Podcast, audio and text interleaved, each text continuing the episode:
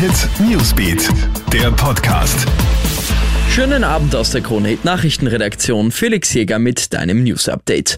Der Countdown zu den verschärften Corona-Maßnahmen in Osttirol läuft. Im Bezirk Lienz wird ja wegen stark steigenden Infektionszahlen die Notbremse gezogen. Ab Mitternacht gilt dort für den Handel wieder eine FFP2-Maskenpflicht und Events im Bezirk sind wieder auf 100 Personen begrenzt. Außerdem gibt's in den beiden Hochinzidenzgemeinden Innerwilgraten und Oberlienz wieder eine Ausreisetestpflicht für nicht vollimmunisierte. Die 7-Tages-Inzidenz lag ja in Osttirol gestern bei 332.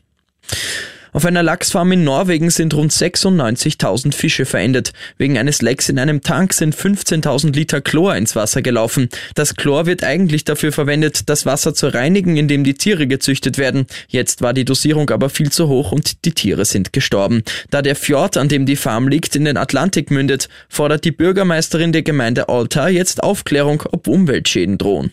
Er ist gelandet. Für viele Fußballfans ist der heutige Tag der Beginn einer neuen Ära. Lionel Messi ist am Nachmittag in Paris gelandet und von hunderten Fans am Flughafen empfangen worden. Nach 21 Jahren beim FC Barcelona beginnt jetzt also ein neues Kapitel für Messi bei Paris Saint-Germain. In Paris verspricht man sich von dem neuen Superstar jetzt endlich den erhofften Titel in der Champions League.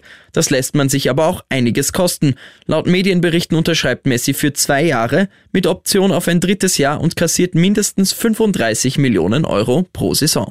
Und für Lacher im Netz sorgt jetzt das thailändische Gesundheitsministerium. Das empfiehlt der Bevölkerung jetzt nämlich in Corona-Zeiten Sex am besten mit Maske, Gummihandschuhen und Kondom. Es ist jetzt ein Neun-Punkte-Plan für mehr Sicherheit beim Sex in Corona-Zeiten veröffentlicht worden.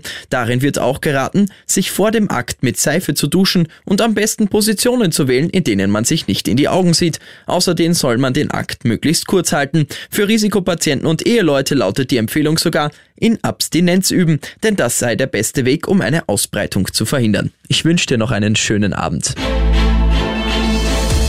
Krone Hit Newsbeat, der Podcast.